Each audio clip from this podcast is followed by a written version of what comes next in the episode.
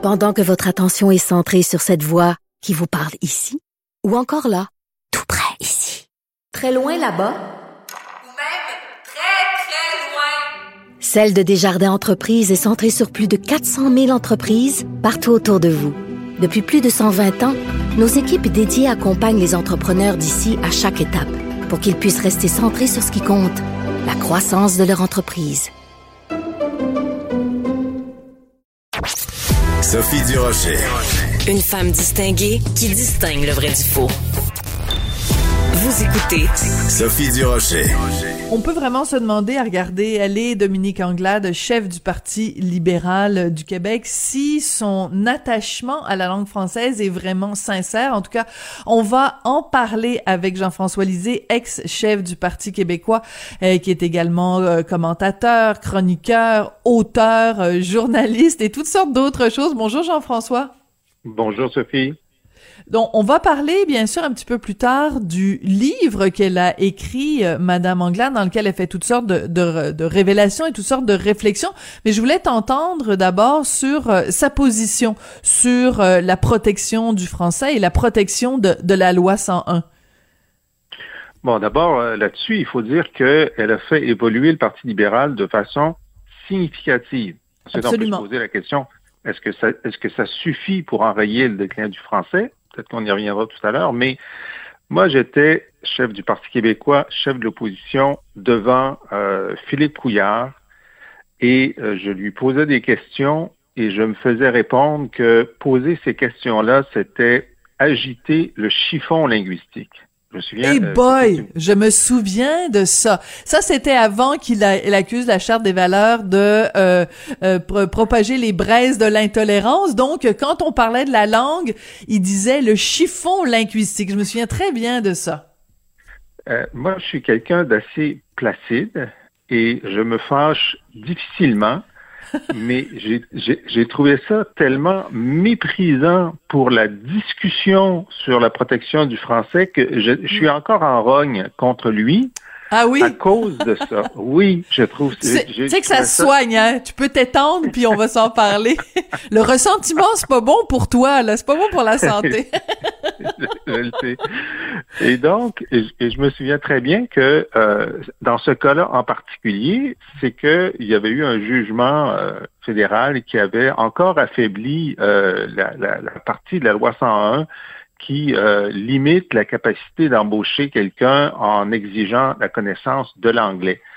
Ça, ça, faisait en sorte que ben, tu pouvais embaucher 100% des personnes en demandant l'anglais parce que euh, la notion de nécessité pour mm-hmm. euh, exiger l'anglais devenait générale.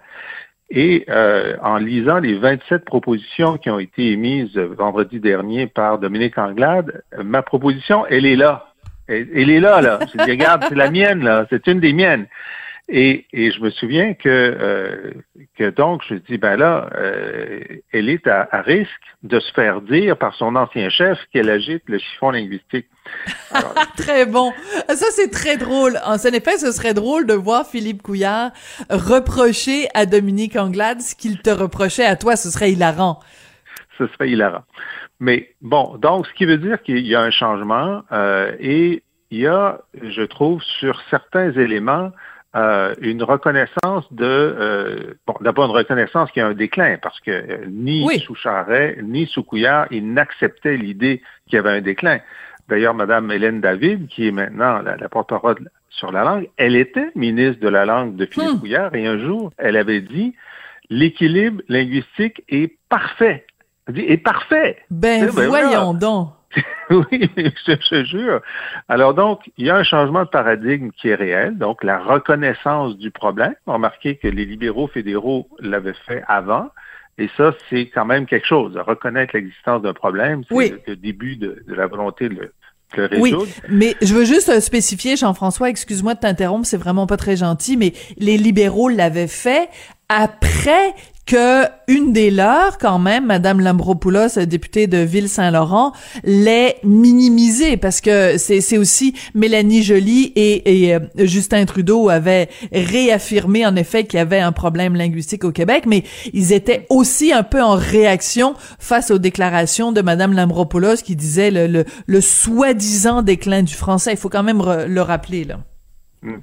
Alors, donc, dans le cas de, de, de Mme Anglade, euh, effectivement, il y a un autre élément intéressant, euh, c'est que euh, ils sont d'accord pour étendre la loi 101 aux entreprises de 25 à 50 employés. En ce moment, c'est seulement 50 et plus.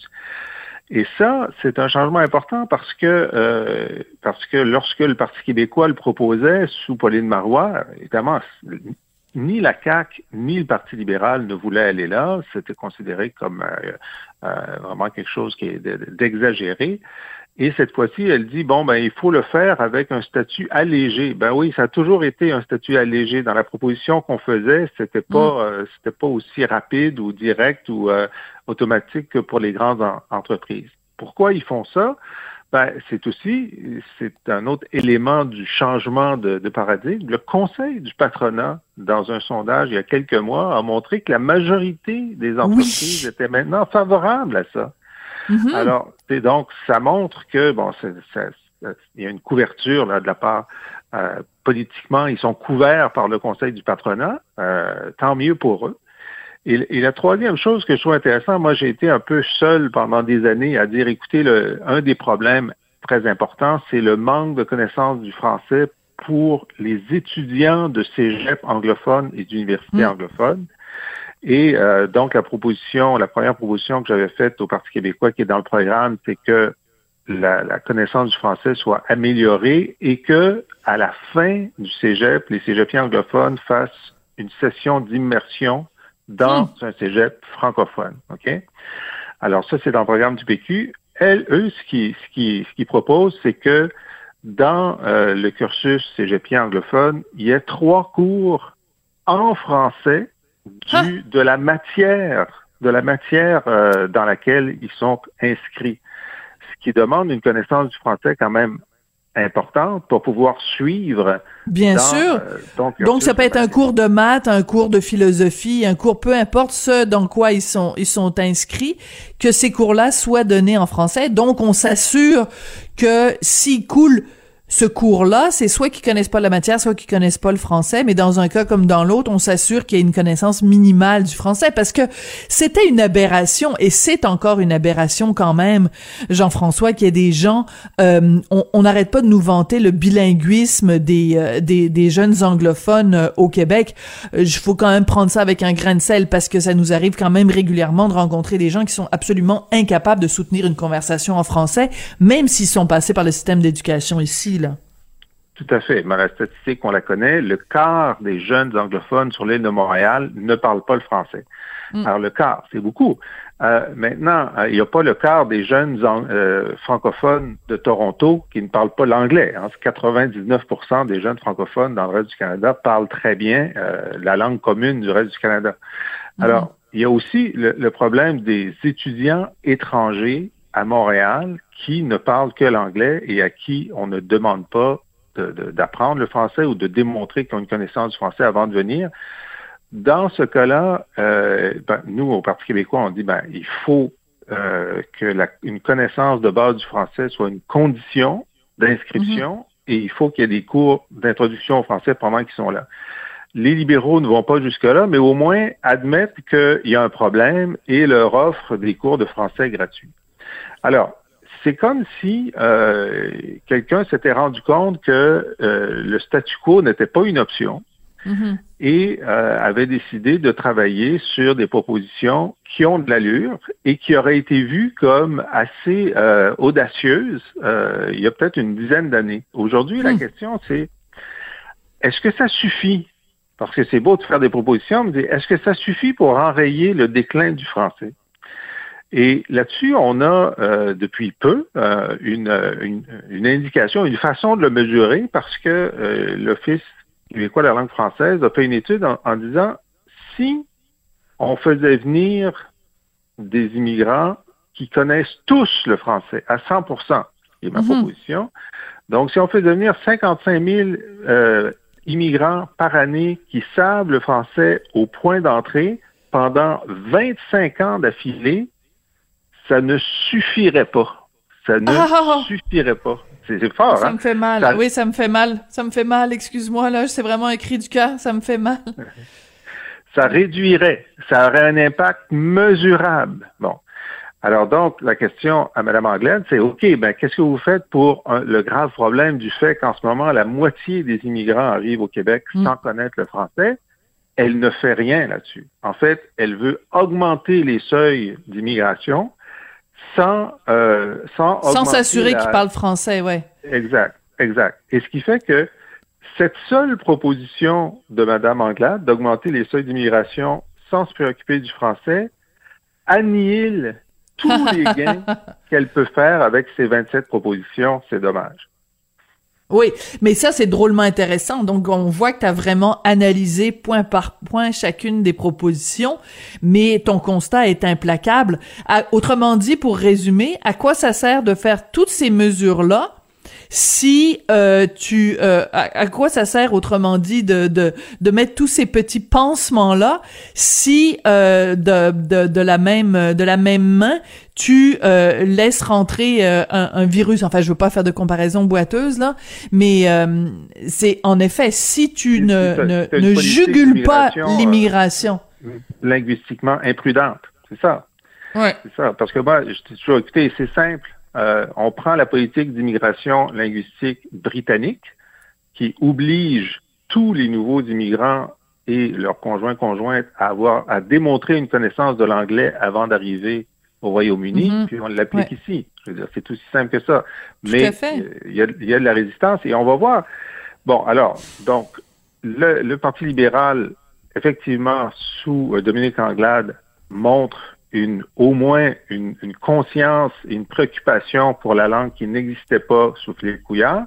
Je pense que c'est, euh, je pense que c'est sincère de la part de Mme Anglade. Politiquement, c'est indispensable pour elle parce que si elle veut augmenter le nombre d'électeurs, ben, il faut qu'elle aille chercher des gens qui sont dans la majorité francophone qui se préoccupent Ben oui. de la question. Donc, euh, c'est un, euh, ça tombe bien. On va dire que c'est un, c'est, d'adon. C'est un addon. Oui, c'est pour ça, c'est pour ça que je te posais la question au tout début et puis dans mon intro, c'est pour ça que je disais est-ce que c'est sincère, c'est-à-dire est-ce que c'est euh, puis c'est la question qu'on peut poser à propos de tous les partis avec tous les éléments de programme qu'ils mettent euh, de l'avant. Est-ce que c'est sincère, c'est une préoccupation sincère ou c'est bassement électoraliste? Alors donc euh, po- poser la question dans dans ce cas-ci, c'est peut-être euh, y répondre. là. Ben, j'ai- moi, j'ai pas de raison de douter de, de- de son intérêt pour ça. Euh, on voit que c'est un effort réel. hein. On, lit, le- on lit le document, il, il découle d'un effort réel et en plus, ça, ça, ça lui pose un problème à l'interne parce que le paradoxe du, du Parti libéral, c'est que plus il est faible et donc moins il a d'électeurs et de militants francophones, plus c'est difficile de faire passer à l'interne euh, des politiques euh, linguistiques parce que les militants qui restent sont des militants de Montréal, très multiculturalistes, beaucoup Mhm. d'anglophones et d'allophones, et donc ils sont résistants à ça. Pour l'instant, d'ailleurs la question a été posée, est-ce que vous avez l'aval de votre parti avec ça? Euh, ben non, c'est pas passé par aucune instance du parti, mais ils ont dit qu'ils ont parlé à beaucoup de monde. Euh, ils ont fait leur legwork, comme elle dit, mais Mhm. ça va être quand même un test. On va voir comment ça va se passer lors du prochain congrès ou co- co- conseil euh, général du Parti libéral. Est-ce qu'il va y avoir de l'opposition à certaines de ces mesures dont le parti disait pendant des années qu'elles étaient euh, pas nécessaires et même nuisibles? Alors, Mm. c'est un test. Ça- ça- ça- ce n'est pas facile pour elle euh, de, de- de se déplacer dans, dans ce sujet-là. Ouais. Et il y a la laïcité, si tu veux en Bon, parler. voilà. Oui, ben oui, ben non, c'est sûr que je veux euh, en parler parce que donc elle a dit que si euh, le gouvernement libéral était euh, élu aux prochaines élections, qu'elle ne reconduirait pas, j'espère que c'est le bon terme, la clause dérogatoire, donc pour se soustraire à l'application de la charte. Donc, ça veut dire qu'à partir du moment où tu te soustrais euh, à la, la, la, la, clause dérogatoire, euh, que ben ça veut dire que la, la loi 101 va se, va se faire manger tout rond. Donc, son, son engagement envers la laïcité est c'est pas surprenant de la part de, de, du parti euh, libéral, mais euh, je veux dire c'est c'est c'est quand même euh, un, un, signal assez clair pour les 70% de Québécois francophones qui sont en faveur de la loi 21. Si vous votez libéral, ben bye bye la loi 21. Oui. Alors donc là, elle est cohérente avec euh, avec le gouvernement Couillard dans ce sens-là. Hein. Autant elle est en porte-à-faux sur la question linguistique, sur la question de la laïcité, elle est en droite ligne avec, euh, avec ce que, ce que M. Couillard avait fait. Et sauf que, euh, évidemment, c'est plus grave parce que la loi 21, depuis qu'elle existe, elle est normalisée. Alors donc, elle, elle, est moins, elle est toujours controversée, mais elle est moins maintenant qu'elle l'était avant qu'elle existe. Parce que maintenant qu'elle existe, ben, euh, il n'y a pas eu de tremblement de terre. Euh, les seuls débats sont, sont portés devant, euh, devant un juge. Et c'est vrai que c'était pendant sa course au leadership qu'elle avait établi cette position, parce qu'on peut aller plus loin si on est contre la loi 21 et dire si je suis première ministre, je vais, je vais abroger la loi.